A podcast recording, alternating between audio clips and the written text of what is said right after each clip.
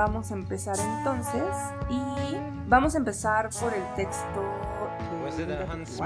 y vamos a, eh, en, el, en el capítulo 9 de Linda Tujiwai, les cuento un poquitito muy, muy rápido lo que, o sea, ustedes leyeron la introducción, que es donde ella, bueno, hace lo que se hace en una introducción, ¿no? Que es presentar qué es lo que vamos a encontrar a continuación, ¿no? Y después leyeron el capítulo 3, que tiene que ver con la colonización del conocimiento, y qué quiere decir esto, ¿no? Entonces, recuerden que mucho de lo que vimos eh, hacía un gran eco de Quijano en cuanto que conciben la investigación como una forma de producción más, ¿no? Es decir, los, no, o sea, no piensen así como en, no sé, este, qué sé yo, la Ford, ¿no? Y los coches de la Ford, que sí, es una forma de producción, de hecho es un, todo un modelo de producción, sino en un sentido mucho más amplio, ¿no? Que es que pues los seres humanos hacemos cosas, ¿no? Eso es, eso es producir. Hacemos cosas, eh, algunas son físicas y son objetos, y los objetos nos, nos orientan, o sea, nos, nos permiten llevar a cabo ciertas acciones, nos hacen como aprender cierta gestualidad, nos ubican en el mundo, tienen una función, ¿no? O sea, piensen, ay, no sé, algo tan absolutamente cotidiano, pero por cierto muy bonito, como que el 95% de las veces que nos reunimos, pues hay una mesa con alimentos, ¿no? Porque no, ¿para qué nos reunimos? O sea, no sé por qué los seres humanos tendemos a decir, ah, vamos a comer, ¿no? Incluso cuando no es el plan, o sea, hay algo que tiene que ver con el objeto mesa y el alimento, ¿no? Aunque sea un mantel en el piso o aunque sea una mesa de comedor, hay algo ahí. Entonces, ese es un objeto y ese objeto te da una orientación en el mundo, una gestualidad, unas funciones, por ejemplo, la de reunirte alrededor. Entonces, hacemos esas cosas, los seres humanos hacemos cosas. Pero así como fabricamos objetos, también producimos conocimiento. Entonces, estos dos autores un poco lo que tratan de reflejar es que ciertos modos de producción históricos afectaron a su vez los modos de producción de conocimiento. Y ahí es, para ellos dos, ese es el, momento en que empieza una colonización, no solo en el sentido eh, de la metrópoli y las colonias y lo que económicamente eso quiere decir, sino del propio conocimiento. Veíamos cómo también hacen una crítica a la idea de la ilustración, no porque piensen que la ilustración, no sé, está fundamentalmente equivocada y hay que tirar la idea del razonamiento a la basura, sino porque está, es un engranaje de un sistema más amplio, que es un sistema en el que las cosas se toman, ¿no? Y quienes producen esas cosas se dejan excluidos, ¿no? Entonces tú vas, es un poquito lo que pasa con la minería ahorita, ¿no? Entonces tú pides las concesiones, vas, sacas el, mineral que ustedes quieran, litio, ¿no? Y, pero a, a esas poblaciones las dejas, bueno, sin territorio, para empezar, de eso vamos a hablar hoy. Entonces, Así como ocurre ese extractivismo, lo que dice particularmente Tujiwai Smith es, claro, porque tú llegas, miras, clasificas, nombras y extraes y la imagen que devuelves es como la materia, ¿no? Sacas la materia prima y la devuelves procesada, ¿no? Entonces no solo la sacaste del territorio, sino que además le cobras al territorio por el producto ya procesado. Entonces, dices un poco lo mismo, o sea, la imagen que se nos devuelve es esta imagen procesada por quienes han venido a ver qué de ese conocimiento pueden extraer y llevarse. Entonces, uno de los ejemplos que se, que se ponía es estas culturas del de lo que hoy llamaríamos Medio Oriente, ¿no? Y cómo Europa teje el hilo de la historia de Europa hasta ahí, ¿no? Entonces toma la cuestión de Mesopotamia, toma Egipto, toma Grecia, pero a la vez la, Europa conformada modernamente piensa que la zona de, o sea, Irán, Irak, ¿no? Este, Egipto y, y por supuesto Grecia, ¿no? Pues, ah, ¿no? Son este, esta zona de subdesarrollo cercana a Europa, ¿no? Eh, Sofía, también es interesante la relación entre minería y explotación. Claro, por supuesto, porque, bueno, y aquí Canadá, Jesús, es, muy interesante analizar el discurso de, oficial de Canadá respecto de las comunidades indígenas y contrastarlo con las políticas mineras, ¿no? Que es, es muy fuerte, porque el discurso lo manejan muy bien, o sea, tienen, tienen una gran capacidad para manejar el discurso, la cuestión es que están, en efecto, están despojando el territorio de un montón de comunidades, ¿no? Entonces dices, a ver, ¿no? ¿Cómo está funcionando? Y creo que habría que verlo con mayor detalle. Yo no lo he estudiado con mayor detalle, pero creo que es en cierta medida una repetición, bueno, modificada,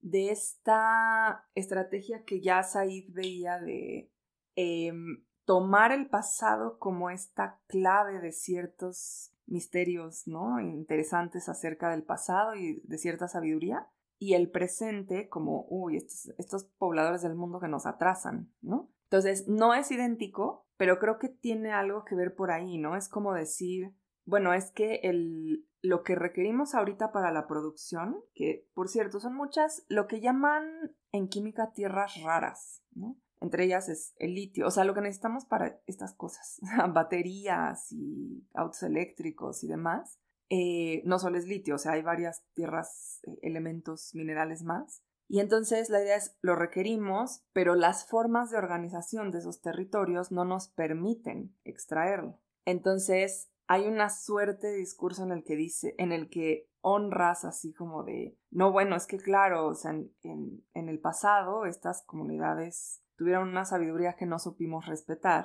y nos da mucha pena pero pues denos unas concesiones, ¿no? Para sacar el litio. Entonces es un discurso muy extraño, ¿no?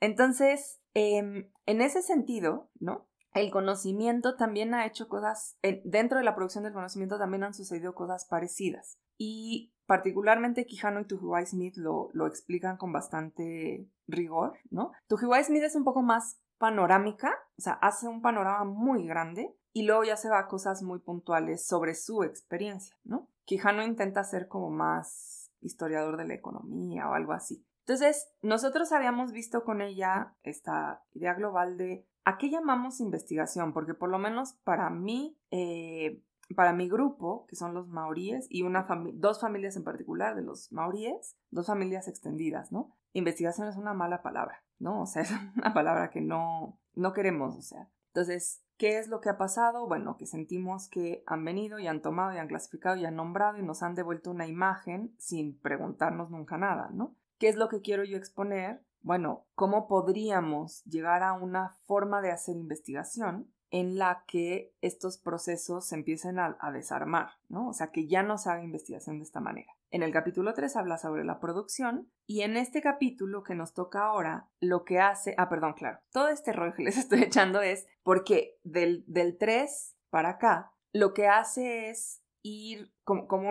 a manera de embudo, ir de este análisis muy global a cuestiones muy puntuales. Y entonces más o menos desde el 7, ¿no? O sea, empieza por colonialismo, imperialismo, luego la producción del conocimiento, luego toca algunos temas de, mm, ¿cómo decirlo? De, contextualización de los procesos de producción del conocimiento y luego llega hacia el punto donde dice, pues nosotros, los maoríes, hemos hecho conocimiento, ¿no? Y entonces más o menos desde el capítulo 7 eh, empieza a meter ya casos muy puntuales. Yo les contaba, si no me estoy equivocando la vez pasada, que una de las cosas muy curiosas es que uno de esos capítulos, me parece creo que el 7, si no, si no es el 7 es el 8, lo empieza como con una suerte de currículum vitae, ¿no? Y entonces mete a todo el mundo, o sea, mete a su hermana y a su esposo y a su amiga y a... Y ese es su currículum, ¿no? Y entonces a mí me llamaba mucho la atención porque yo decía, como que a mí nunca se me hubiera ocurrido que, no sé, estando en un seminario de investigación, yo pusiera en mi currículum algo que hizo un compañero del seminario, ¿no? O sea, porque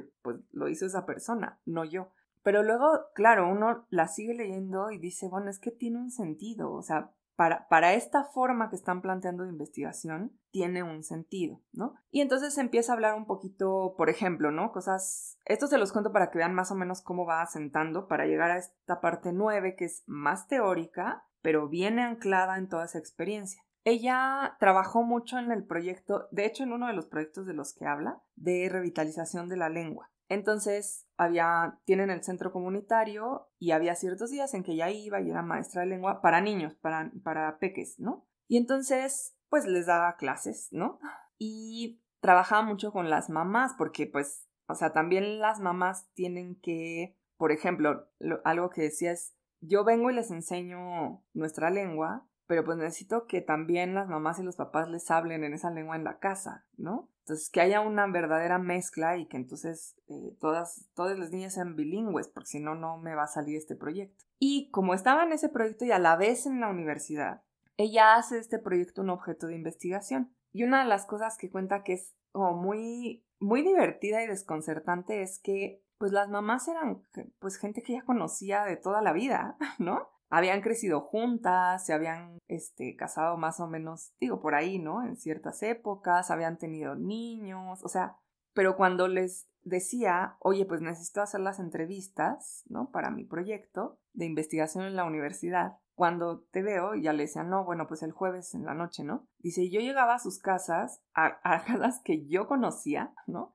Y de pronto llegaba a sus casas y a las 7 de la noche los niños ya estaban así como postines en pijama, listos para irse a dormir. Toda la casa estaba recogida, ordenada, ¿no? Yo decía, esta casa no es así, ¿no? No solo no es así, sino que, por Dios, ¿cómo, cómo haría una mamá para tener todo así todos los días? Y entonces, claro, de pronto empecé a decir, es porque lo voy a registrar, ¿no? Y no porque tomara video, sino porque pues en el, los apuntes registras todo, ¿no? Así de, bueno, eh, la casa se acomoda así, y entonces los niños tienen esta costumbre, ¿no? Y entonces con las niñas tal, y, y los padres, bla, bla, bla. Entonces, claro, empecé a decir, pues soy yo, pero no, pero estoy haciendo investigación, ya hay un problema con eso, ¿no? Entonces, como ese doble papel, que era lo que pasaba, ¿no? Y por un lado soy parte de esta comunidad, pero por el otro también soy ese investigador como que viene de fuera a, mirarlos como bajo el microscopio. Entonces, ¿qué hacemos con eso? Y, de, de, esas experiencias, o sea, de todo su análisis sobre el imperialismo, el colonialismo, de la producción de conocimiento, de las críticas para contextualizar la producción del conocimiento y de su propia experiencia, salen, ¿no? Estas propuestas que ya vienen hacia el final del libro.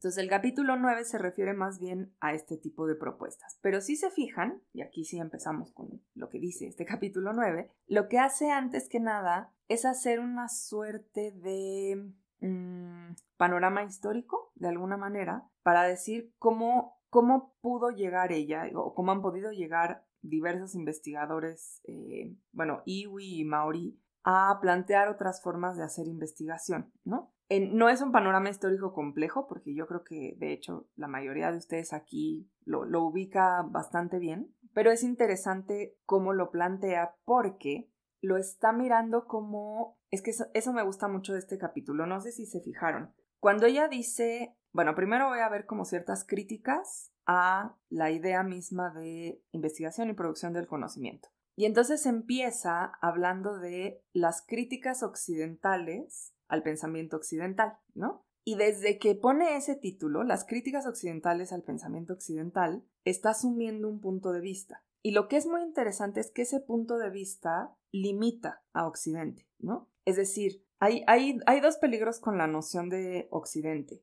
Uno es pensar que Occidente, o sea, hacer un poco una generalización de todo Occidente es lo mismo, ¿no? O sea, el Occidente medieval y el Occidente que llamamos griego y el Occidente de la Ilustración, todo es lo mismo, ¿no? Entonces ahí hay un peligro porque, bueno, primero porque no lo es, ¿no? Entonces, eh, en términos de, de investigación, pues estás hablando de cosas distintas, pero sobre todo porque simplificas lo que estás criticando, ¿no? Y eso te puede llevar a muchísimas imprecisiones, a repetir esquemas, a no darte cuenta de cosas, a no retomar cosas que son valiosas, entonces ese es un peligro. El otro peligro es pensar que de alguna manera Occidente, y esta es una cuestión ahora sí que muy del pensamiento de Occidente, que de alguna manera Occidente es muy general, ¿no? O sea, es, como una especie de... porque ni siquiera es un territorio, es como un fenómeno, ¿no? Es un fenómeno histórico así generalizable y que los puntos de resistencia son como una especie de foquitos así pequeñitos en la periferia, ¿no? O sea, que está Occidente como una gran masa de acontecimientos y em,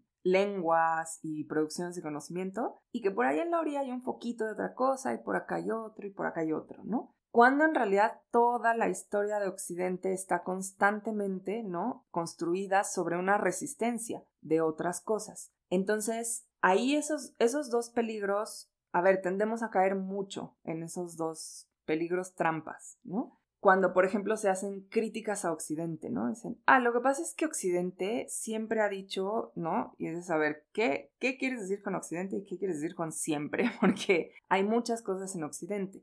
Y claro, eso parece como facilitar la idea de que entonces hay otra cosa afuera que nos salva, entre comillas, de Occidente, y entonces pescamos esa cosa como, no sé, este, la piedra filosofal, ¿no? Ahí que nos va a salvar. Pero el punto es que está entretejido. O sea, por ejemplo, uno de los grandes problemas, o sea, desafíos, ¿no? De las luchas anticoloniales en los años 60 y 70 era el problema de que no se trataba de volver a algo más originario, porque eso ya no existe. O sea, los procesos de colonización acabaron con lo que había antes. Y las poblaciones decían, es, que eso ya no hay. O sea, y no podemos, porque sería como una copia falsa, ¿no? O sea, decir, ah, bueno, ahora vamos a volver a esta forma de todo, ¿no? De organización política, social, económica, lengua, etc. Y lo que decían es, eso es falso, eso ya no está. Entonces, ¿cuál es nuestra propuesta para recuperar algo? ¿no? O sea, sí queremos recuperar, por ejemplo, la lengua, pero queremos un Estado nacional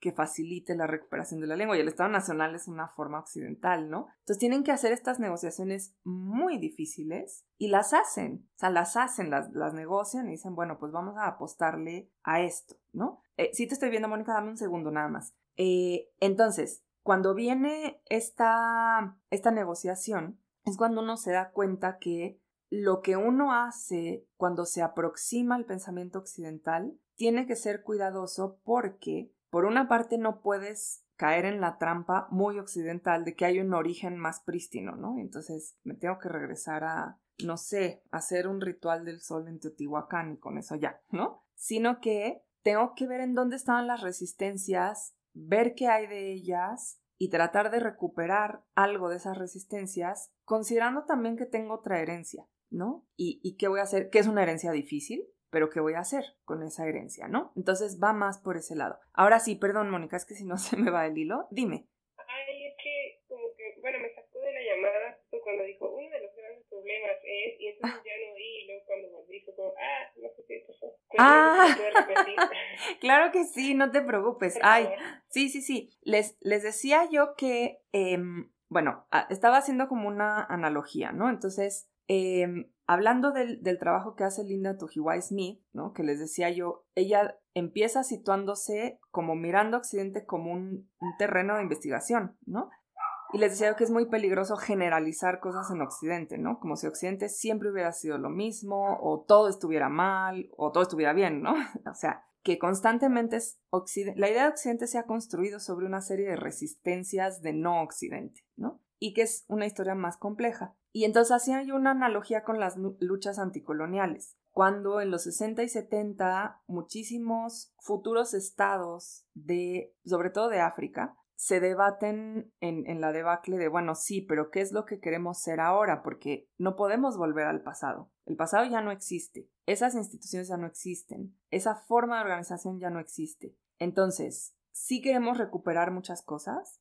Nuestra historia, nuestra lengua, mm, ciertos modos de convivencia, pero, pues, ¿cómo lo vamos a hacer? Probablemente tomando cosas que hemos heredado pero tomándolas para nosotros. Entonces, por ejemplo, la inmensa mayoría aboga por los estados nacionales, que son una forma de organización completamente occidental. Y sin embargo, esos estados nacionales los, los enfocan, por ejemplo, a ciertas políticas culturales, ciertas políticas de la lengua, la recuperación de ciertas producciones que se habían perdido, producciones incluso económicas, ¿eh? Si, no sé, si todo el país había estado dedicado a la producción del caucho, porque eso quería Bélgica, entonces dicen, ah, bueno, no, pero antes también producíamos tales cosas internamente. Vamos a volver a producir esas cosas internamente, ¿no? Entonces, no hay esta dicotomía clara, ¿no? Así prístina donde digamos, ay, esto es lo malo de Occidente, bye bye y ya está, ¿no? Y Tujiwai Smith se da muy bien cuenta de esto porque proviene de estas, eh, de, sus dos ramas de familia extendida, maorí, pero a su vez se formó en una universidad anglo, ¿no? Así de lo más occidental que puede haber. Trabajó en universidades anglo y volvió a la comunidad. Entonces, tiene esta doble perspectiva. Entonces, cuando ella empieza diciendo eh, críticas occidentales a la forma de conocimiento occidental, una de las cosas muy interesantes es que dice, está muy bien que Occidente haya llevado a cabo estas críticas, y yo les voy a decir, bueno, yo, Linda Tujiwai, ¿no? Les va a decir, eh, nos va a decir cuáles son. Ya sé, un, tres este, momentitos históricos, ¿no? Que es básicamente eh, los, los como primeros grandes eh, tropiezos, ¿no? Del positivismo, luego la teoría crítica y luego el feminismo, ¿no? Eso es como van a ser las tres. Ahorita les, muy brevemente, hablamos de cada una, porque ustedes los conocen, entonces nada más muy brevemente como lo hace ella, pero luego dice, nada más que lo gracioso es que en ninguno de esos tres casos le preguntaron a alguien más, ¿no? Sino que ellos mismos dijeron, ay, nos vamos a autocorregir, ya, ya nos corregimos, ¿no? Y entonces, claro, lo que dice Tuji Smith es, a ver, pero si no es, si justamente lo que estás criticando es la imposibilidad de un conocimiento absolutamente objetivo y universal, pues no puedes pretender que dentro de esa misma esfera de un supuesto conocimiento absolutamente objetivo y universal, te autocorrijas. O sea, tienes que dejar que haya una fisura, ¿no? Ella no, aquí, en este capítulo no habla de esto, pero lo que dice es, al Occidente le da mucho miedo el relativismo. Y hay unas razones para que le dé miedo. Y, y yo, ella, dice, no pretendo ser relativista. De hecho, a mí no, no me interesa el relativismo, me interesa mantener el rigor y tal, pero hay otras formas, ¿no? Entonces, primero, como los tres eh, breves momentos, ¿no? Son el primer momento, a ver, recuerden primero que define positivismo, ¿no? Como un, una, a ver, perdón, voy a dar todavía otro paso hacia atrás para que, para que se entienda. Em, ella dice, hay, hay dos cosas, en, en teoría, hay dos cosas que conforman la teoría del conocimiento. Una es la epistemología, que es el cuáles son las bases, los fundamentos del conocimiento, ¿no? Por ejemplo, algo tan aparentemente sencillo, pero muy complicado de responder, como cómo puedo estar segura de que si todos miramos esta misma pared, esta pared es eh, color crema, ¿no? ¿Cómo sé que eso que llamamos color crema, que cada quien puede llamar color crema, es el mismo color que estamos viendo, ¿no? Y bueno, ahí hay, hay una pregunta, por cierto, ha corrido tinta filosófica y científica al respecto, ¿no? Que es muy difícil de responder, pero esas son preguntas epistemológicas, ¿no? O cómo puedo yo saber mm, qué tan válido puede ser que yo haga una inferencia, ¿no? O sea, que diga, si esto sucede así en esta comunidad, seguramente todas las comunidades que tienen tales características hacen esto igual. Esa es una inferencia, pero ¿cómo, cómo puedes garantizar ese seguramente, no? Entonces, eso tiene que ver con preguntas epistemológicas cuáles son las bases de un conocimiento certero, ¿no? Y hay otra parte dentro de la propia teoría del conocimiento que es la metodología. Y la metodología es, con base en esos fundamentos del conocimiento, cuáles son los caminos teóricos y prácticos que, y con prácticos no quiero decir nada más los antropólogos que se van a la comunidad, ¿no? O sea, prácticos también es cómo escribes, por ejemplo, ¿no? En qué estilo escribes, por ejemplo. Teóricos y prácticos para obtener ese conocimiento. O sea, ¿qué tienes que hacer para ir y obtener ese conocimiento? Por ejemplo, em, yo me acuerdo mucho de una entrevista que una vez le hicieron a, a una astrofísica en, pues creo que era Radio UNAM estaban hablando del, estudio de los asteroides y em, entrevistan a una astrofísica del, del, Instituto de Investigación, ¿no? Y entonces, bueno, le estaban, ella estaba contando del asteroide, no me acuerdo el nombre, pero es con letras y números, ¿no? Así H323, ¿no? Y entonces ella decía, no, es que es muy interesante porque lo que sabemos es que entonces está compuesto de tales y tales cosas y, esto quiere decir que más o menos en el tiempo este, se desprendió de otra cosa hace, no sé, 13 millones de años, ¿no? Y entonces iba explicando como, como la historia de este objeto, ¿no? Y qué nos decía acerca del origen del universo. Estaba interesantísimo. Y en algún momento el entrevistador que era una persona de, del noticiero, o sea, no, no era otro científico ni era alguien de cultura, era una, eh, alguien que da noticias, ¿no? Le preguntó, oiga, y algo así, creo que era, no me acuerdo si le preguntó, oiga, ¿y cómo es este asteroide? O oiga, ¿cómo ve usted este asteroide, no? O sea, ¿qué utiliza para verlo? Que ojo, es un, o sea, pues para alguien que no sabe nada de astrofísica es una pregunta perfectamente plausible, ¿no? Y entonces, claro, esta mujer como que guardó así un silencio muy extraño, ¿no? Y después de un silencio muy extraño le dice, no, pues yo nunca lo he visto, ¿no? Y claro, la persona que la estaba entrevistando se quedó como pasmada, ¿no? Le dice como, pues, ¿cómo? O sea, ¿nunca ha visto lo que estudia? Y la mujer le dijo, no, yo, pues yo trabajo con fórmulas y cálculos, ¿no? O sea, nosotros lo que hacemos es eh, hacer ciertos cálculos sobre la luz, la densidad y tal, y todos son fórmulas, fórmulas, fórmulas, fórmulas, fórmulas. Y entonces de esas fórmulas yo extraigo, por ejemplo, qué, qué se está reflejando, qué no, qué densidades me da eso, qué em, elementos tienen esa, esa refracción, ¿no? ¿Qué medidas tiene, etcétera? ¿no? Y eso, por ejemplo, es algo que nosotros en general no, no lo vemos, ¿no? Entonces decimos, ¿cuál es la metodología? Las matemáticas. O sea, los astrofísicos trabajan fundamentalmente con matemáticas, ¿no? Y no es que vayan, porque por supuesto no van a pasar 13 millones de años viajando, ¿no? Y tomen un cachito y digan, ah, mira, aquí está mi cachito, ¿no? Entonces, en realidad, esa es una forma de llegar a ese conocimiento. Ahora, si se acuerdan, con la propia Tujiwai, una de las críticas era que la ilustración había pensado que esas formas de conocimiento que son matemáticas y son deductivas, de alguna manera son jerárquicamente superiores, ¿no? Y que ahí tenemos un problema. No es que, o sea, importan muchísimo. Qué bueno que tenemos matemáticas y qué bueno que hacemos estos cálculos. Pero, por ejemplo, en el campo de las ciencias, dejen ustedes todo lo de colonialidad. En el campo de las ciencias sociales, por ejemplo, una de las cosas en las que hemos como tenido mucho problema, ¿no? Porque queremos heredar de las matemáticas, pero a la vez nunca nos sale con esa exactitud, es la estadística, ¿no? Entonces, tú quieres hacer estadística para medir los fenómenos sociales, que no está mal, es muy interesante, pero la cuestión con las ciencias sociales es que hay un grado de interpretación, siempre, porque, para empezar, porque el objeto de estudio es el sujeto de estudio. Sea, no, no, no es el ser humano mirando un mineral, es el ser humano mirando al ser humano. Y hay toda una serie de factores que están ahí metidos, o sea, la cosmovisión, la lengua, las relaciones de poder, las, este, las diferencias geográficas, este, cronológicas, etcétera, pues que están metidas. Entonces, por ejemplo, en la estadística una de las cosas que ha pasado es que tú puedes em, medir de cierta manera las cosas que parecen medidas relevantes cuando en realidad no te ayudan a nada, ¿no? O cuando en realidad están relacionando fenómenos que no, pues, no, no nos dan como resultado nada, ¿no? Hay una cosa, mera, eh, simple, esto se los digo simplemente para que vean como cómo hay un problema al momento de hablar de ciencias sociales y humanidades y de esta idea original de la ilustración, como de un conocimiento absolutamente certero, universal y objetivo. Hay una cosa que se llama, tiene un nombre horrible, fucking, así con PH, ¿no?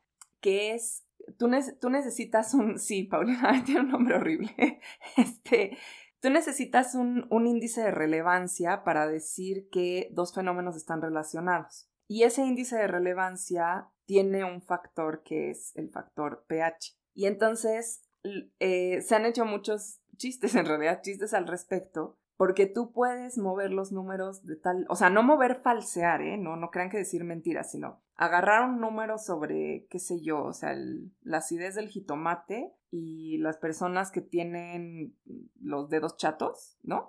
Y juntarlos y encontrar factor pH, ¿no? Y eso es absolutamente irrelevante, eso no aumenta el conocimiento de nada, ¿no? Y sin embargo, como es matemático, se tiende a creer ciertas cosas y se tiende a obviar que como que tú llegas al número y el número per se es puro, cuando en realidad hay lenguaje en medio. O sea, no es como la, la astrofísica que en efecto está trabajando en esa metodología con números y con cálculos, sino que tú esos números los interpretas. Entonces, eh, tú tienes que decir, bueno, aquí hay una correlación que significa tal, aquí hay una causa, aquí hay un elemento que se conjuga con este para dar tal resultado. Y todo eso es en, en la lengua, o sea, no es el número, es la lengua. Y eso como que se obvia, es así como si de pronto los científicos sociales y los humanistas pudieran trasladarse al terreno de los símbolos y los números. Y no, lo que nosotros hacemos lo hacemos con las palabras, ¿no? Entonces, esta forma, dame un segundito, ¿ok? Esta forma de eh, concebir el conocimiento, ¿no? Lo que dice Linda Tujiwai Smith era una forma que viene de la ilustración, que per se no es, no es equivocada, hay cosas para las que necesitamos, ¿no? Este tipo de conocimiento que es objetivo, es universal, ¿no? Y es deductivo. Y sí, ahí está, qué bueno que lo descubrieron. Pero en el momento en que se descubre históricamente está situado de tal manera que parece que todo conocimiento es así, número uno, y segundo, sirve para unos fines más amplios que están engarzados con la ilustración, que son la centralización del imperialismo y la extracción del colonialismo, ¿no? Entonces, ¿qué haces? Para empezar, por ejemplo, naturalizas a las poblaciones que están en las colonias, ¿no? Esas poblaciones son, es más, esa palabra se usaba, los naturales, ¿no? Eran las poblaciones que están ahí, entonces como eran los naturales, eran como parte del paisaje, y entonces les cuantificaba y se veía, ¿no? Eran parte de los recursos. Y eso permite acercarte a una sociedad de manera numérica de una forma que es muy cuestionable. Entonces, ahí Linda Tujiwa Smith donde dice, ojo, ellos mismos se dieron cuenta, o sea, Occidente mismo dijo, ah, creo que aquí hay un problema y empezó a hacer una crítica, ¿no? Perdón, antes de seguirme, Kay, dime. Ah, bueno, pero ahorita justo estamos hablando de como las matemáticas y los números, o sea, creo que también es importante como hablar del hecho de que también las matemáticas es un lenguaje, ¿no? O sea, todas, todas, o sea, como tú, no es como que salgas a la calle y haya dos gigantes fuera de tu casa, ¿no? Este, eh, o sea, son como maneras con las cuales interpretamos al mundo y al mismo tiempo todas estas como eh, ecuaciones y sumas y restas, multiplicaciones, todo, pues al final es como para intentar entender al mundo, pero pues es porque creamos ese, o sea, de la, de la misma manera en la cual creamos como los idiomas para hablar y expresarnos, también creamos como las matemáticas para poder hablar acerca de ciertas cosas. Claro, de hecho, miren, esto que está diciendo que es muy interesante porque eh, hay, de hecho no hay una matemática, digo, cuando, uno viene, no es que esto nos lo tengan que enseñar en primaria, tenemos suficiente con lo que nos enseñan en primaria, pero cuando uno viene en la primaria piensa que las matemáticas son esta cosa, eh, pues sí, tal cual universal. es ese sistema y es válido por siempre, para siempre y en todos lados. en todos lados 2 más 2 es 4 y en todo tiempo. Y eso sí, o sea, sí tiene un sentido. Pero lo que no, no nos enseñan pues, la verdad no nos lo enseñan en la educación básica, nunca, o sea, hasta que si acaso por ahí un profe de prepa que sea muy avispado, pero si no, si no te vas a ciencias exactas, nadie te lo dice, es que las matemáticas siempre parten de una cosa que se llaman axiomas. Entonces, esos axiomas son, vamos a decirlo, ciertas reglas de un sistema, ¿no? Un axioma muy famoso es, eh, bueno, es de geometría, perdón, estoy pasando a geometría, pero un axioma muy famoso de la geometría es las paralelas, las líneas paralelas nunca se tocan, ¿no? Pues lo que son dos líneas rectas paralelas, tú las puedes continuar al infinito y nunca se van a tocar. Pero lo interesante es que ese es un axioma de trabajo, porque hay otra geometría que no es la euclidiana, que no nos enseñan, en la que dicen no, es que dadas ciertas condiciones del universo, las paralelas se podrían tocar en el infinito. Y eso cambia completamente el tipo de geometría que haces, ¿no? Entonces, por supuesto, son unas formas en que tú trabajas con el universo y esto eh, que está diciendo Kate tiene toda la razón, tú nunca sales y miras un número, ¿no? O sea, no hay un número en, en, la realidad empírica, ¿no? Así como no hay un signo de más ni hay un signo de división, ¿no? Sino que son formas mediante las cuales podemos hacer ciertos cálculos. Ahora, la correlación de esas formas o de esos lenguajes con la realidad es de nuevo materia de ríos de tinta de epistemología, porque claramente hay cosas que sí estamos descubriendo, ¿no? Pero no sabemos exactamente cómo se correlaciona, ¿no? Cómo es que, por ejemplo, nuestro concepto de número nos puede ayudar a cosas tan elaboradas como decir, ahí a 13 millones de años luz hay un asteroide con esta forma hecho de tales elementos, ¿no? Que sí lo podemos hacer, entonces, fíjense cómo aquí lo, lo, que es interesante, y con esto que acaba de decir que queda más claro, es, ese conocimiento es muy valioso. La cuestión es cómo social e históricamente y políticamente lo hemos jerarquizado y lo hemos, lo hemos hecho salir de sus propios límites de una forma que no necesariamente es productiva, ¿no? O sea, no necesariamente... Les voy a poner un ejemplo muy extremo, ¿no? Es... Eh, es como si de pronto dijéramos, bueno, ¿qué se ha hecho? Por cierto, dijéramos, bueno, lo que podemos hacer para entender el género em, en poesía, ¿no? Es el género literario. En poesía y las distintas eh, formas de la poesía, pues es medirla, ¿no? O sea, medimos, medimos ritmos, medimos metros, medimos moras, medimos acentos y entonces damos exactamente con los límites del género. Y uno dice, sí, pero eh, es decir, es, el ritmo y las moras y los acentos, etcétera, en poesía son importantísimos, es lo que constituye, ¿no? Pero eso tiene un significado. Y sin significado no me estás hablando de, eso, ¿no? Entonces, como por qué extender esta forma de hacer conocimiento, esta metodología, a absolutamente todo. Y ese es, ahí está como el primer error que Occidente capta acerca de Occidente, ¿no? Tuve la impresión de que alguien más había alzado la mano, pero no sé si... No, ¿verdad? Todo bien. Ok. Em, sí, Sofía, el estructuralismo. El lo, lo, que es fascinante del estructuralismo es que hace estas cosas, pero a la vez tiene unos, eh, unos insights bien interesantes, ¿no? Acerca, o sea, cuando hace estas, estas mediciones o estos esquemas sobre los textos, es cuando algunos, o sea, por ejemplo, Roland Bach, ¿no? Ese es como ese gran paradigma que estudia así con los estructuralistas y es este, semiótica y todo lo mide y todo se hacen diagramas. Y de pronto a través de esos diagramas dice, ah, entonces la lengua no es más que un sistema, ¿no? Entre otros. Y entonces empieza a hacer estas cosas súper distintas, ¿no? Ya como de postestructuralismo, de ponerse a ver, por ejemplo, cuáles han sido las formas de hablar del amor, ¿no? Y entonces hace este texto sobre el discurso amoroso que es tan bonito, ¿no? Con puras citas, así de, a ver, ¿cómo hablaron estas personas del amor? Ah, ya, entonces, ¿el amor en qué constituye? Ah, pues en, en, en la inaccesibilidad, ¿no? El ser amado, en este, el, la tortuosidad, ¿no? El amor romántico, por cierto, porque habla mucho del Werther, de Goethe y demás. Entonces es muy curioso cómo al hacer ese ejercicio de pronto algunos dijeron, ah, Ah, pero entonces nos podemos ir por acá, ¿no? Entonces un poquito, perdón, quiero, quiero rápidamente retomar esto que dijo eh, Ana Paula, ¿no? Exacto. Em, Ana Paula acá en, el chat dijo, es cuando entrevistan a las personas que están en accidentes automovilísticos, la percepción de la velocidad varía según las palabras que utilizan. Y en efecto, esto se hace, a ver, hay estudios sobre cómo narramos ciertas cosas y eso cambia la, experiencia misma del acontecimiento, ¿no? O sea que todos pudimos, bueno, el, gran ejemplo de esto, literario, ay, claro, ahora no me voy a acordar el nombre original. Bueno, hay una película de Akira Kurosawa que se llama Rashomon. Y Rashomon está basada en un libro japonés cuyo nombre no recuerdo ahorita, que no es Rashomon, y que es un, es un evento, un evento, un acontecimiento y, o sea, tú piensas que estás leyendo, imagínense, historias distintas, así distintas, como relatos, así aparte, ¿no? Pero conforme vas avanzando dices, ah, no, es lo mismo, ¿no? Pero está narrado desde puntos de vista distintos y es tan diferente que piensas que son distintas cosas, ¿no?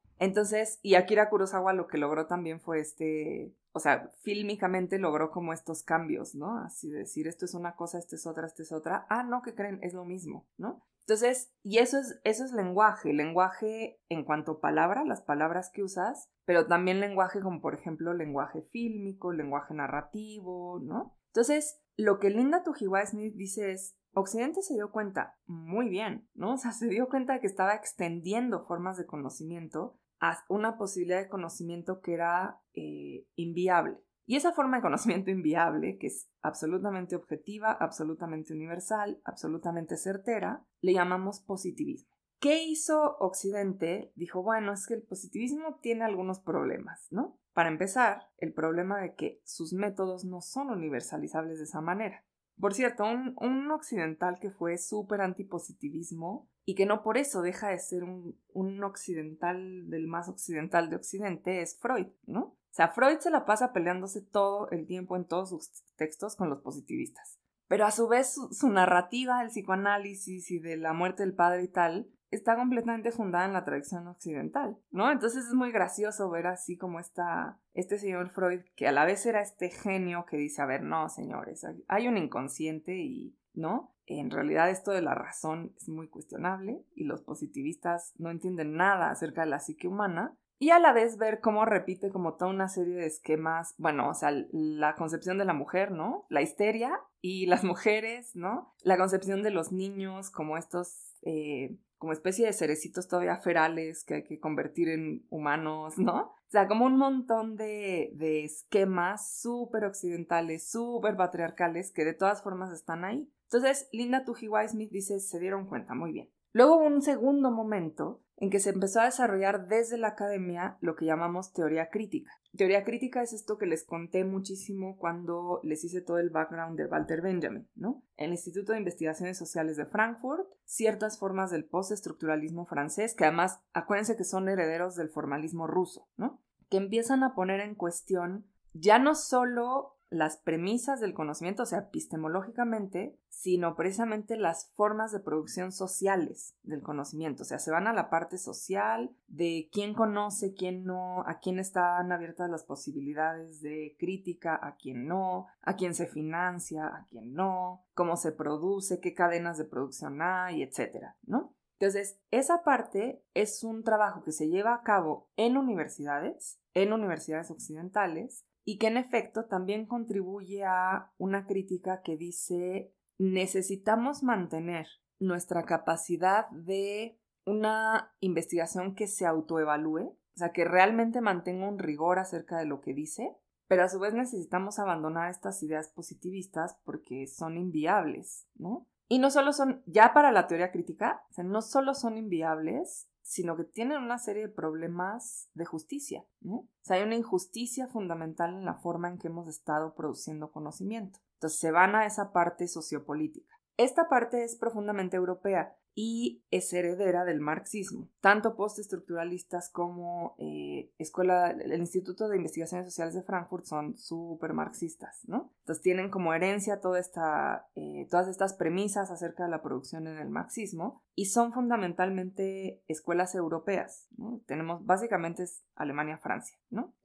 no crean que solamente, o sea, en Inglaterra, por ejemplo, eso es muy interesante. En Inglaterra, quienes son herederos de esta tradición son ni más ni menos que los estudiosos de teoría literaria, que es muy gracioso, ¿no? Porque en, Alemania y en Francia pues hay como un, como grupos nutridos, ¿no? Así son economistas y psicólogos y este, pues sí, este, ay, se me fue la palabra, estudiosos de la semiótica, ¿no? Así, semiólogos. Eh, pero en Inglaterra, muy curiosamente, así, quienes hacen eh, teoría crítica son teóricos literarios y unos poquititos historiadores, ¿no? Es así muy marcado, son quienes estudian literatura. Entonces se da este movimiento muy interesante, muy importante, y Linda Tujiwai dice, muy bien, nos ha aportado mucho, siguieron sin preguntarle nada a nadie, o sea, lo hicieron también entre ellos en sus universidades, ¿no? Y después finalmente viene este tercer momento, o sea, imaginen más o menos década de los 30, 40, luego más o menos del final de la Segunda Guerra hasta los 60, 70, y en los 60, 70 y empalmado viene la segunda ola del feminismo. Y esa segunda ola del feminismo da pie a nuevas críticas, ¿no? Principalmente acerca de las formas como se produce el conocimiento en las universidades, ¿no? Y ciertos patrones de exclusión que hay en las universidades, tanto de personas como de temas. Y entonces se empieza una, como una tercera revuelta. Y a Tujiwai Smith le interesa mucho esta tercera revuelta por dos cosas. Primero, porque ahí sí van directo a la metodología. Ya no es solo la epistemología, sino la metodología. Ella no lo frasea así, pero una de las cosas que ustedes pueden ver en las pensadoras feministas, desde, o sea, desde lo que se llama así ahora históricamente la primera ola, que serían la lucha por el sufragio, hasta esta segunda ola de los años 60-70, hasta la ola muy académica de eh, más o menos los años 90, ¿no? Es que una de las cosas que hay en sus textos es una forma de abordar el problema que incluye la experiencia. Y no solo la experiencia en el sentido de lo empírico, ¿no? De un hecho concreto físico, sino la experiencia personal. Entonces, a ver, la Mary de Virginia Woolf, de A Room of One's Own, pues es una mezcla de experiencias de Virginia Woolf, ¿no? Es como desde su concepción de Mary Queen of Scots hasta su maestra, que era no sé quién, hasta ella misma, hasta, ¿no? Una amiga, o sea, son como estas cosas que uno se cuenta en la vida cotidiana. Pero ustedes vayan a leer a Betty Friedan, a este, así me fue su nombre, Lince Gall, ¿no? A, a ver, Rita Laura Segato, ¿no? Que dice, ah, no, es que yo lo que hice fue que me fui, entonces pensé esto y me pasó esto, y entonces sentí que tal cosa, ¿no? Y claro, eso estaba vetado en la academia, o sea, tú no podías llegar y decir, ah, yo vi tal escena y me impactó mucho, porque básicamente te decían, ¿y eso qué? ¿No? Eso no constituye conocimiento, salte, salte del texto. El texto tiene que ser... Emil Van Venis tiene un artículo donde lo dice muy bien. Nos han enseñado que el texto de conocimiento es un texto sin sujeto, ¿no? Ese es el texto de conocimiento, es un texto que solo el texto funciona y dice cosas sobre la realidad y que no necesita un sujeto de enunciación. El problema con eso es que todos los textos tienen un sujeto de enunciación, ¿no? Y ese sujeto de enunciación sitúa, contextualiza los textos. El mismo Van Benist tiene un artículo donde dice, cuando nosotros pensamos que existe, eso es en filosofía, ¿no? Nosotros pensamos que existe un ser, ¿no? Y que ese ser tiene atributos, ¿no? Entonces tú dices, qué sé yo, la sustancia, ¿no? que es la, cosa física de la que está hecho algo, ¿no? Eh, tiene, por ejemplo, número, color, este, accidente, no, no dejen, cantidad, color, accidente, tralala, ¿no? Son como ocho otras categorías. Y entonces Van Benis dice, qué raro, esta es la gramática de la lengua griega, ¿no? O sea, la lengua griega tiene un sujeto con predicados que se pueden acomodar en esas ocho categorías. Dice, no, Aristóteles no estaba descubriendo la esencia del universo, estaba descubriendo cómo se habla en griego,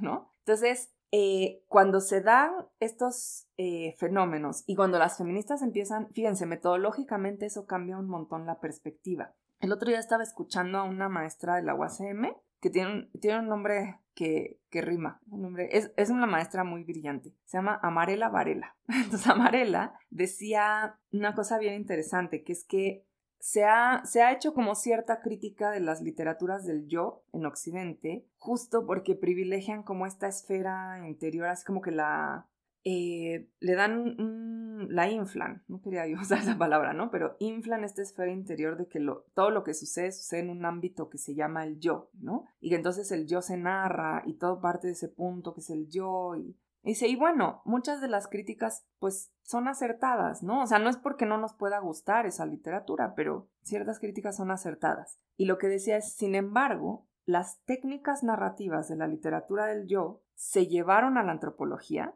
hace no muchos años, y en la antropología se empezaron a hacer ejercicios muy interesantes. Por ejemplo, se empezó a abandonar la idea de que el antropólogo podía ser objetivo. O sea, podía estar en contacto con una, comunidad y no verse afectado por esa comunidad, ¿no? Y segundo, se empezaron a hacer ejercicios donde se hace un auto, una especie, de, tiene un nombre, perdón, ahorita se me va el nombre técnico, pero una especie de autoanálisis, de manera que el antropólogo analiza sus propias acciones como un objeto de estudio antropológico. O sea, él mismo se coloca como objeto y dice, y eso es interesantísimo, porque de pronto te da otra visión del estudio antropológico que no tiene nada que ver con esta antropología, sobre todo preestructuralista, que es, la verdad, es horrible, esa antropología. Digo, tiene unos, unas cosas muy interesantes, pero wow, o sea, el nivel de eh, de división entre nosotros, los otros, de jerarquización, de colonización, es así brutal, ¿no? Luego llega Levi Strauss y modifica, sin dejar de ser como esta antropología europea, modifica muchas cosas. Y luego llega esta última ola donde empiezan a hacer estos ejercicios y eso cambia por completo la metodología. Entonces decía,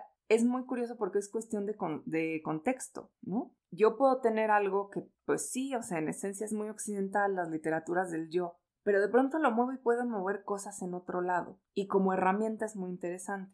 Entonces lo que hacen las feministas es este tipo de desplazamiento. Ustedes leen sus textos y dicen, ay, a ver, ¿por qué me está contando su vida, no? O sea, no íbamos a hablar de, este, qué sé yo, los derechos humanos, ¿no? No íbamos a hablar del concepto de violencia. Y, o sea, no, ahí está la feminista contando, no, y cuando yo fui a no sé dónde, me pasó tal y tal y tal. Y me dice, claro, porque están cambiando la metodología, ¿no? El cómo llegas a ese conocimiento. Y no es que no lleguen, llegan a, vaya, Rita Laura Segato llega a unos, pues sí, descubrimientos de alguna manera increíbles, ¿no? Por ejemplo, cambiar, y eso es muy radical, en Occidente siempre se ha considerado que la violencia es aquello que ya está fuera del lenguaje, ¿no? O sea, hay violencia porque no hay el uso de la palabra, O cuando se nos acaba el uso de la palabra, entonces eh, recurrimos a la violencia. Y Rita Laura Segato llega y dice, momento señores, no estamos entendiendo nada de la violencia porque la violencia es un lenguaje y no lo sabemos leer. Y como no lo sabemos leer, hacemos, ahora sí, ella no lo decía así, ¿no? Pero hacemos ciertas babosadas, como pensar que ciertos ejercicios de la violencia son como exteriores a nuestra sociedad, ¿no? Así como decir, ay, ¿no? Pues esta gente bien fea que hace estas cosas, pero, pero es allá, ¿no? No, hay que saber leer el mensaje para entender cómo ese mensaje se creó en esa sociedad, ¿no? Y eso es súper radical y lo hace a partir de unas experiencias propias, pues, o sea, la policía de Río la manda a llamar para estudiar el fenómeno de la violación, por cierto, y ella dice, bueno, va, ok, pues denme acceso a la cárcel, ¿no? Y durante años entrevista a estos hombres en las cárceles, ¿no? Y, y, llega a la conclusión de hay un motivo, o sea, hay un lenguaje en esto que están haciendo y en ese lenguaje además se pasan mensajes entre ellos, ¿no? Entonces, ojo ahí, ¿no? Porque lo estamos leyendo mal. Entonces, en el caso de Linda Tujiwai Smith, una de las cosas que, una de las primeras grandes cosas teóricas que, a las que llega en este capítulo, después de todo lo anterior, es, bueno, qué bueno que se dieron cuenta, qué bueno que hicieron teoría crítica, qué bueno que vino la ola del feminismo, pero en el feminismo, una de las cosas que pasó fue que ahí sí empezó a haber voces que no eran occidentales. ¿no? Cuando de pronto las mujeres negras en Estados Unidos les empezaron a decir, oiga, no, está, esto que ustedes están diciendo, o sea, sí tienen razón, pero, ¿no? Hablen por ustedes, ¿no? uno de los grandes ejemplos es Betty Friedan, ¿no? Betty Friedan tiene un texto que se llama La mística de la feminidad y habla sobre este vacío existencial terrible de las amas de casa de los suburbios estadounidenses, porque terminando la Segunda Guerra les quitan la agencia, ¿no? O sea, toda la agencia que habían tenido en la guerra, ¿no? O sea, se las quitan y se empieza a regular sus vidas de una forma así terrible, ¿no? Que va desde la publicidad hasta lo doméstico, hasta el psicoanálisis, hasta una cosa así bestial. Y entonces ella reclama mucho como la, pues sí, la mistificación de esta figura de la madre y el ama de casa, ¿no? Que es como el destino manifiesto de todas las mujeres y se queja mucho, o sea, hace toda una crítica de la literatura, de la arquitectura, de la medicina, ¿no? Y las formas como controlan el cuerpo femenino y lo, lo obligan a acoplarse a este vacío horrible que es estar en la casa de los suburbios todo el día, ¿no? Y a ella, por ejemplo, que es un gran libro, es un gran libro, pero a ella, por ejemplo, las feministas negras, particularmente las que están metidas en la lucha por los derechos civiles, le dicen, no, pues tu análisis muy bien, pero claramente no te das cuenta, o sea, porque ella dice, ¿no? Nos mantienen encerradas en nuestras casas sin hacer nada. Y las feministas negras dicen, oh, pues tú no haces nada porque alguien más te hace el que hacer, ¿no?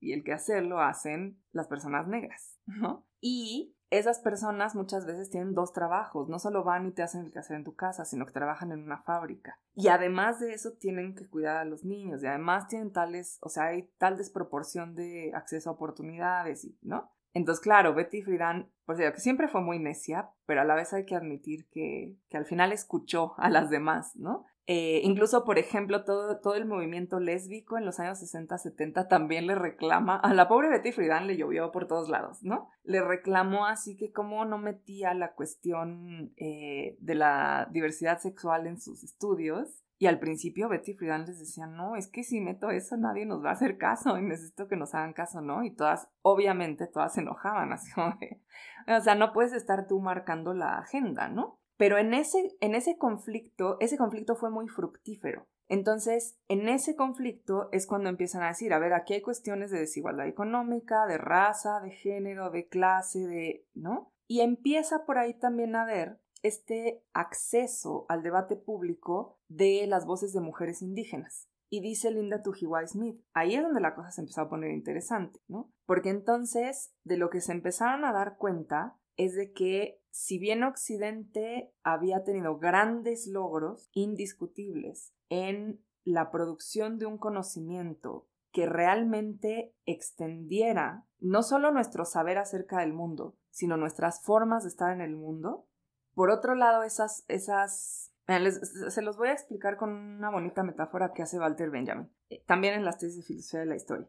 En las tesis de filosofía de la historia dice que hay un cierto tipo de conocimiento que él llama historicista, que es más o menos el equivalente del positivismo, pero en historia, ¿no? Y él dice, los, historicistas lo que han pensado es que esta línea continua del tiempo nos lleva al dominio de la naturaleza. O sea, que si yo quiero conocer la luna, es porque voy a controlar la luna y porque voy a extraer un beneficio de la luna.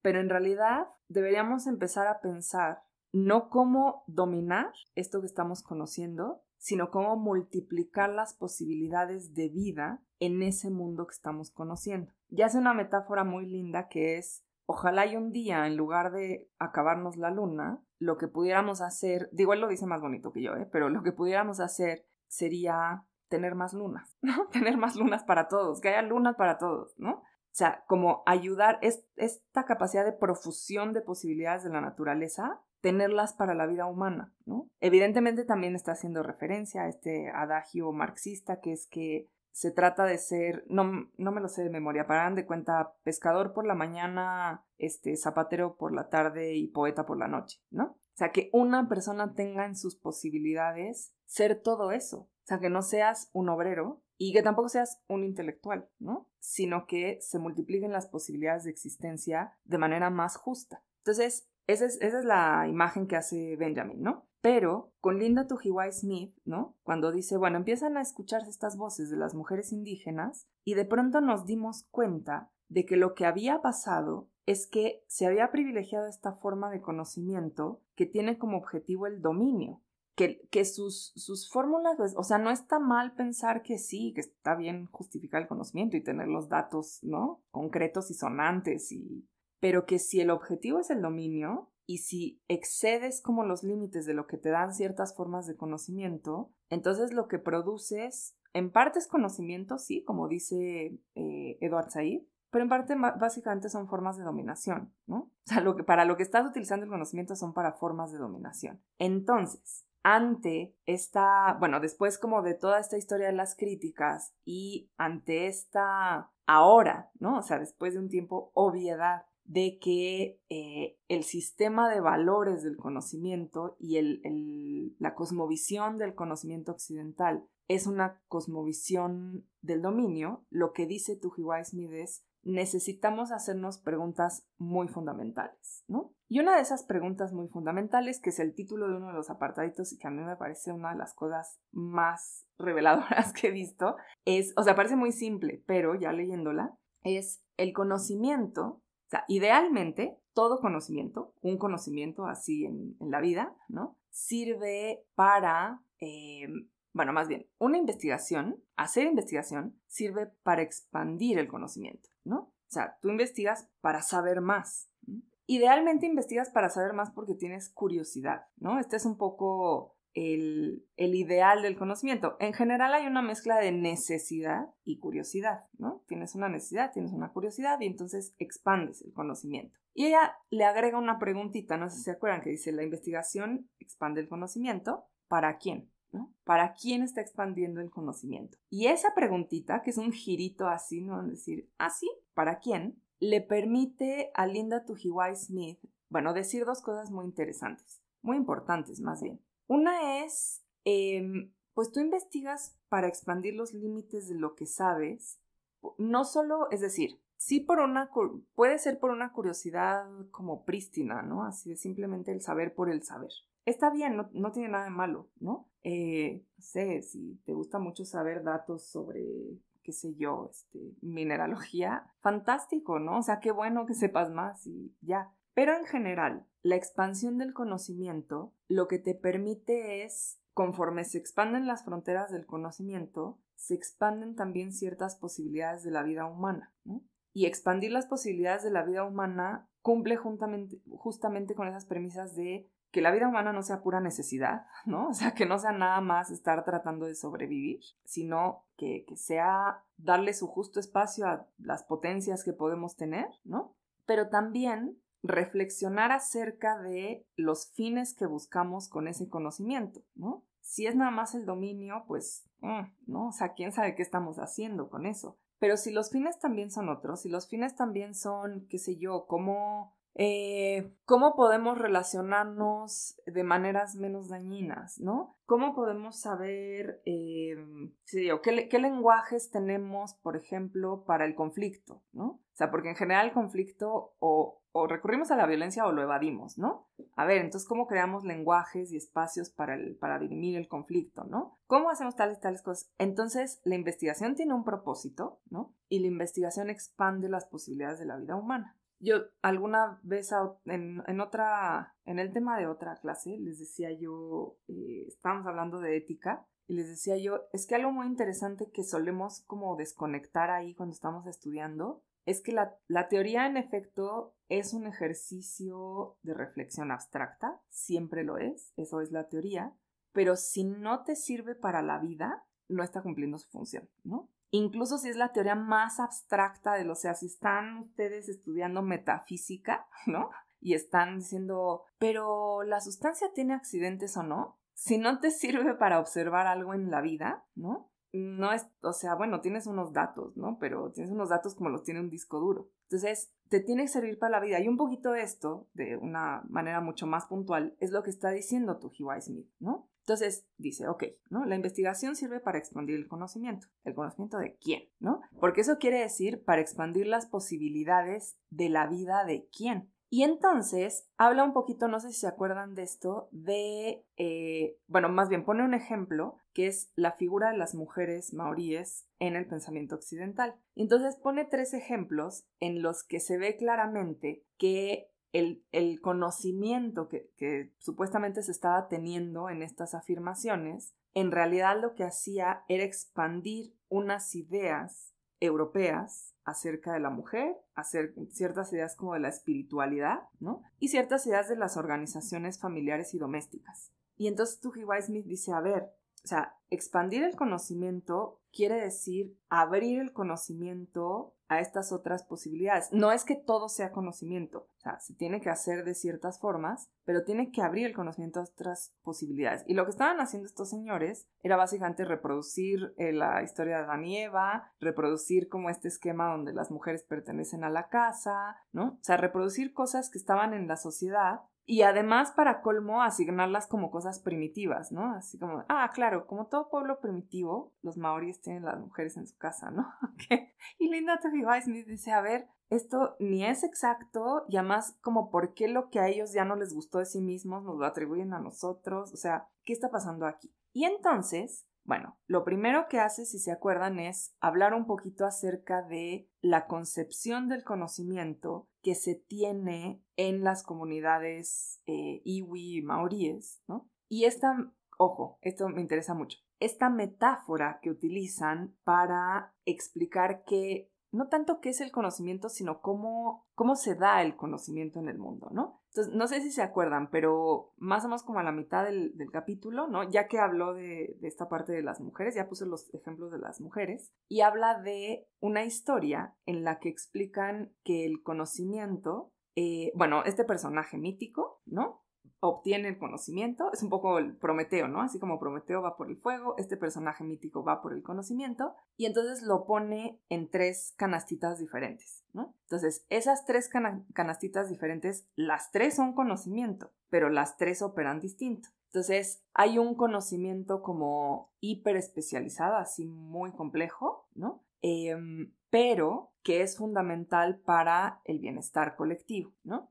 Esos, entonces, está un conocimiento muy complejo y uno menos complejo, ¿no? Esto es jerárquico, o sea, hay quien tiene acceso a este conocimiento más complejo y quien más bien recibe sus beneficios, pero fíjense la diferencia, ¿no? No es así como de, ah, tú no puedes, sino, no, tú participas de ese conocimiento como beneficiario de ese conocimiento, ¿no? Luego tienes el conocimiento que pues todo mundo tiene, que es la práctica, ¿no? El conocimiento de las actividades diarias. Que esto, por ejemplo, es algo que a Occidente le ha costado mucho trabajo. A mí me gusta mucho poner un ejemplo que es un texto de una feminista que se llama Sara Rudick y que tiene un artículo llamado Maternal Thinking, o sea, pensamiento maternal, que ha sido un objeto de mucho debate, porque a la gente, o sea, incluso a las mismas feministas de pronto les paran los pelos de punta de decir, nosotras aquí abogando por los derechos reproductivos y de salir a votar y a trabajar, y esta señora hablando de pensamiento maternal, ¿no? Pero lo interesante, o sea, si uno lee el artículo con cuidado, lo interesante de Sara Rudick es que, bueno, parte del principio de que la relación, el vínculo maternal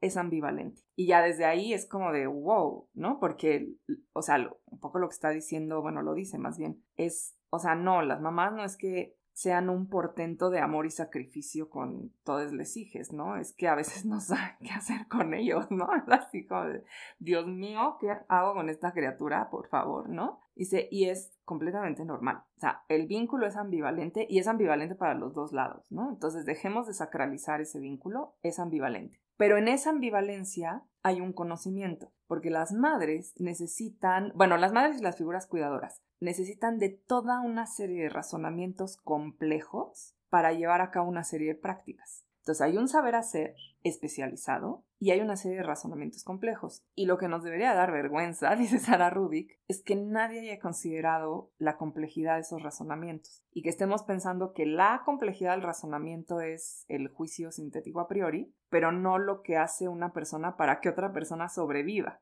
¿no? Entonces, el, el, artículo es muy interesante y yo, a mí me gusta poner siempre ese ejemplo porque, oh, claro, es el conocimiento de la práctica, es ese conocimiento complejo y, lo, o sea, está en todos lados, ¿no? Desde el señor que tiene, qué sé yo, su zapatería, ¿no? Su arreglo de zapatos, hasta la persona que envasa, que están, las personas que están envasando las vacunas ahora, ¿no? Hay un conocimiento práctico ahí, complejo, que tiene que ver con las comunidades que, se obtiene también por observación, por práctica, por eh, herencia y guía y enseñanza, ¿no? Y finalmente está el conocimiento que está en la lengua, ¿no? Que son los dichos, las historias, los proverbios, ¿no? Todo esto que te da una cierta sabiduría de conducta, ¿no? No tanto de, qué sé yo, de qué minerales está hecho este suelo, sino qué haces ante tales dilemas, ¿no? Que en general justamente son historias, o sea, la ética se maneja en historias, ¿no? Entonces,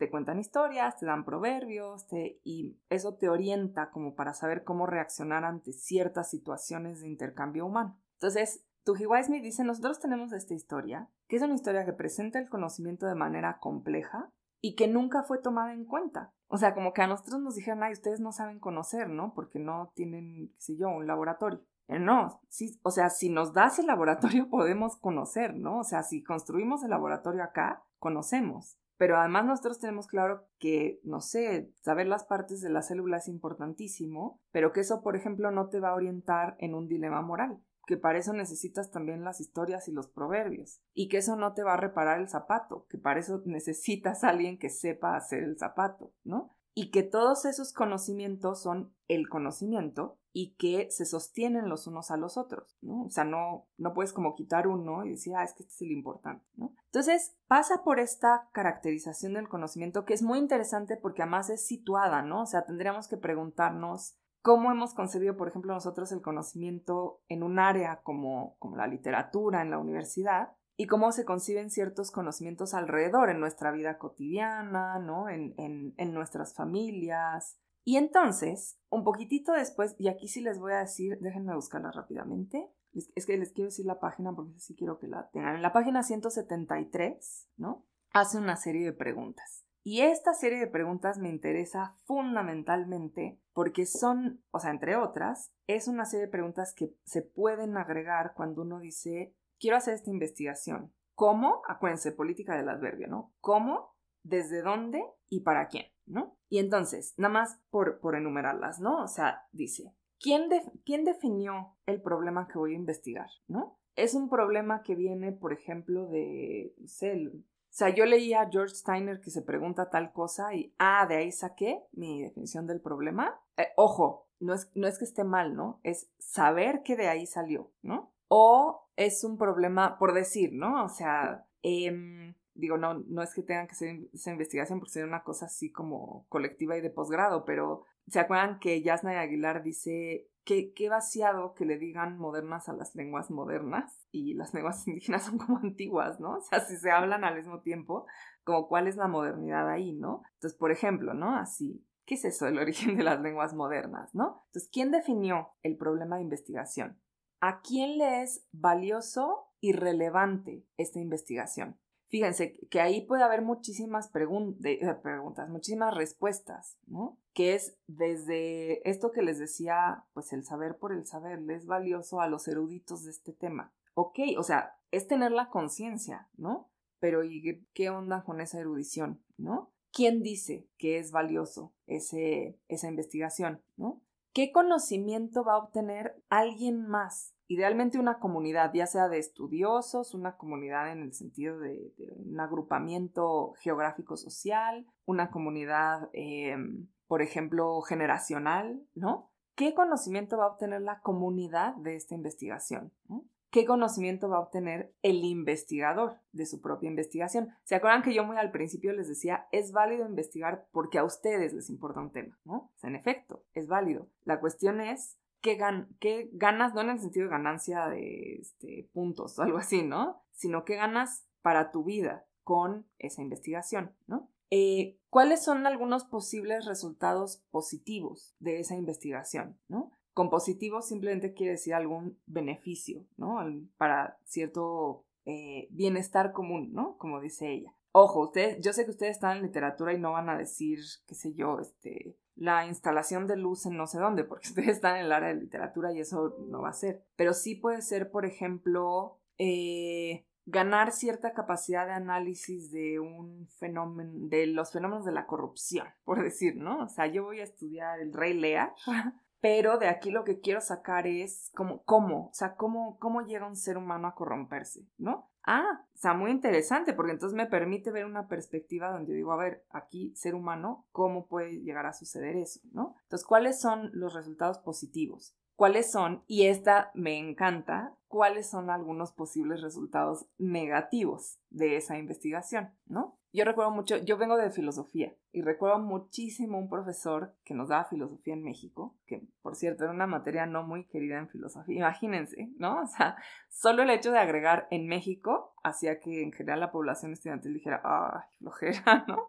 Eh, y nos decía, claro, es que ustedes no conocen todas estas cosas o sea, nos daba así al, este, teóricos de la colonia que hablaban sobre derechos universales, ¿no? Y eh, de filósofos como de la época de la independencia, que peleaban acerca de la autonomía, ¿no? Y nos decía, es que ustedes, como nadie les enseña estas cosas, invariablemente acaban haciendo su tesis sobre Hegel, ¿no? Y, y me, me, dio mucha risa porque en efecto, muchísimo, y, a ver, yo no me excluyo porque hice la tesis sobre Kant, pero muchísima gente de mi generación hizo la tesis sobre Hegel, ¿no? Y decías, claro, o sea, ¿qué, ¿qué más podemos engrosar a las filas de lo que hay sobre estos señores? O sea, ¿qué más si no le das justamente esa expansión, ¿no? O sea, si lo único que vas a hacer es volver a hablar sobre este señor, ¿eh? hay libros y libros y libros de filósofos increíbles acerca de esos señores. Entonces, ¿cuál, cuál sería un posible efecto negativo que haces investigación de ¿no? Así y aquí hay uno más acerca de este señor, ¿no? Eh, ¿Cómo, cómo puede, bueno, ella dice eliminarse, pero por, lo menos eh, paliarse un poco estos efectos negativos? Bueno, están todas estas formas, por ejemplo, él un poco lo que hacía era decir, bueno, estudien la recepción de esos autores en otros lugares. No al autor, sino la recepción de esos autores. ¿Qué se hizo con esos autores en otros lugares? ¿Cómo los tomaron? ¿Cómo los modificaron? ¿Cómo los cambiaron con el concepto? ¿Cómo los criticaron? ¿No? Ahí hay una posible eh, forma de paliar esos efectos negativos. ¿A quién responde el investigador? O sea, ¿ante quién es responsable el investigador? Y yo creo que aquí hay varias cosas. Evidentemente ante una institución, pero también debería ser responsable ante, un ante una cierta comunidad, incluso si la comunidad es imaginaria, ¿no? O sea, decir, bueno, esta... Yo me acuerdo mucho de una tesina que me dieron hace como un año que estaba... Eh, que, que, la dedicaba a sus propios, que era muy bonito, la dedicatoria la dedicaba a sus propios compañeros de estudios, ¿no? Y ponía por qué. Y, y, era muy lindo porque finalmente asumía como esa responsabilidad de decir yo, yo estoy haciendo este trabajo para ustedes, ¿no? Entonces respondo como a esa necesidad. Y finalmente, ¿qué procesos, em, ¿qué procesos están in situ o en marcha para apoyar la investigación? Y ojo, o sea, este proceso sería como, por ejemplo, ustedes tienen sus seminarios, sus maestros y sus asesores, ¿no? Entonces eso es como algo que sostiene la investigación. Pero también pregunta para apoyar a quien investiga y para apoyar a quien es investigado, ¿no? Entonces, ustedes no hacen tanto como este tipo de trabajo de campo antropológico, pero por decir algo, ¿no? Ustedes dicen, no, pues voy a estudiar la representación de qué les gusta. Este, el, lenguaje de la clase obrera en tal novela inglesa, ¿no? Ah, que por cierto, fue, una, también fue una tesina de, de una compañera de ustedes. Va, o sea, muy interesante. ¿Cómo te aproximas a esa comunidad sin, sin tomarla como un mero objeto, ¿no? Decir así, claro, esos obreritos de Londres que ahí están, ¿no? Haciendo sus cosas de obreros en las fábricas. ¿Cómo, cómo sostienes esa, esa aproximación? No es que te tengas que ir a Londres con ellos, pero sí tienes que tener una idea de cómo te aproximas. Entonces, no me va a dar tiempo de hacerlo de Yasna hoy, pero sí lo quiero hacer porque es un discurso muy bueno. O sea, es, es conmovedor y entonces uno le gusta y dice, ay, qué bien este discurso. Pero lo que quiero que hagamos es que veamos cómo está construido. Entonces, eso lo hacemos al inicio de la siguiente semana para hacerlo con calmita. Pero ahorita a lo que quiero ir es, cuando ustedes plantean un proyecto de investigación, que tenga este, este tipo de perspectiva, ¿no? No necesariamente tienen que hacer la tesis sobre algo así, pero, ¿no? Si un día quieren hacer una investigación que tenga esta perspectiva, que diga, a ver, no solo quiero reproducir los modos de conocimiento, o sea, la epistemología y la metodología que nos han sido heredadas de los centros de reproducción y producción de conocimiento, sino quiero verla desde mis posibilidades, mis curiosidades y mi posibilidad de expandir esas formas de conocimiento. Entonces, no solo hay que hacerse estas preguntas fundamentales, ¿no? Que veíamos desde el principio con Rodríguez Freire, que era más que preguntarnos, eh, no sé, si Cristeva tiene razón, hay que preguntarnos cómo investigamos y para quién investigamos, ¿no? Entonces, hacerse estas preguntas básicas, pero eso nos lleva entonces a plantear nuestras formas de llegar a ese conocimiento de formas precisas. Entonces, para nosotros en letras, esas formas más concretas o más precisas, bueno, pasan por esto general, ¿no? ¿Desde dónde? ¿Para quién? Y en el cómo, que es como lo que más nos interesa porque es la parte metodológica, una de las cosas que a mí me, me, me, gusta mucho porque me parece una zona de experimentación muy interesante es el estilo, ¿no? O sea, ¿cómo vas a escribir esto? Sé que ustedes lo tengo muy presente, ¿eh? o sea, no crean que no sé que los hacen escribir de cierta manera. Además, varía de colegio a colegio, ¿no? Porque no es lo mismo escribir en francesas que escribir en inglesas.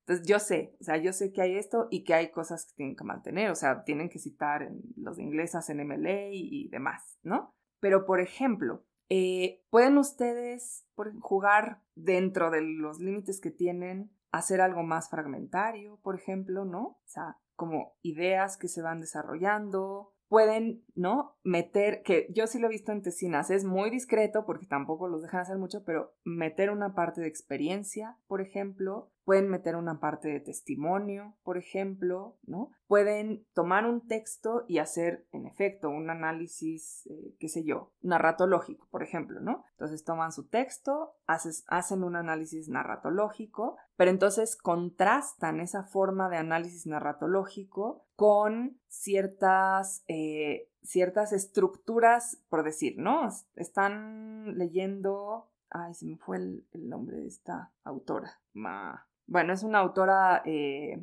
de Martinica, que se me va. Tiene una novela muy linda sobre brujería y tal, ¿no? Y entonces te dicen, ok, voy a analizar esta novela, ¿no? Y voy a hacer un análisis narratológico y tal. Pero qué tal que además me voy a estudiar antropológicamente cómo se ha concebido la, la, brujería entre las poblaciones afroamericanas de Martinica y entonces analizo quiénes son los agentes, ¿no? En la brujería una de las cosas fundamentales es quién es agente, ¿no? Y hay agentes que es pues el brujo, pero también hay agentes que son espíritus y hay agentes que son cosas y amuletos y tal, ¿no? Y entonces lo que hago es que adhiero al análisis narratológico este estudio antropológico de los agentes, ¿no? Entonces, el cómo llego a el, el tema que quiero, el problema, tema que quiero analizar, pasa por estas preguntas. Entonces, yo no estoy, yo no les voy a pedir en el proyecto que resuelvan todo, porque justamente es un proyecto, pero sí que pasen por estas preguntas para decir, lo que podría hacer, y sano, es irme a leer tal cosa. Lo que podría hacer es entrevistar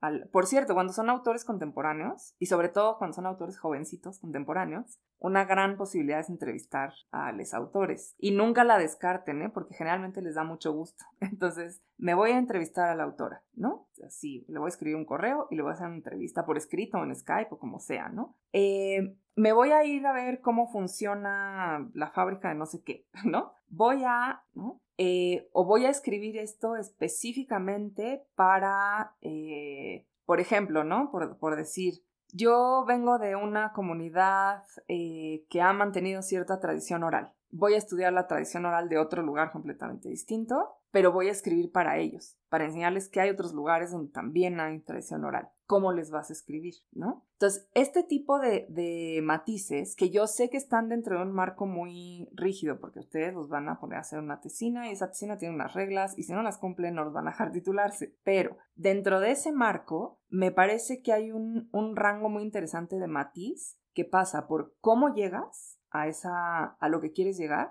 y por el estilo en el que escribes. Creo que por lo menos esas dos cosas sí son cosas donde ustedes pueden incidir, ¿no? Entonces, empiecen a pensar desde ahorita por ahí. La próxima semana, cuando hagamos el, análisis del discurso de Yasnaya, siguiendo como, bueno, mucho a Tujiwai Smith, pero pues varias cosas que hemos visto, vemos cómo lo construye. Y entonces de ahí pueden sacar ideas como para decir dónde se utiliza el testimonio, dónde se utiliza la metáfora, dónde metes la teoría, dónde, ¿no? Para que también ustedes empiecen a ver cómo el texto de investigación es un texto construido, como cualquier otro texto, pero la forma como lo construyes también es un statement acerca de la investigación que estás haciendo. ¿Sale? ¿Les parece bien?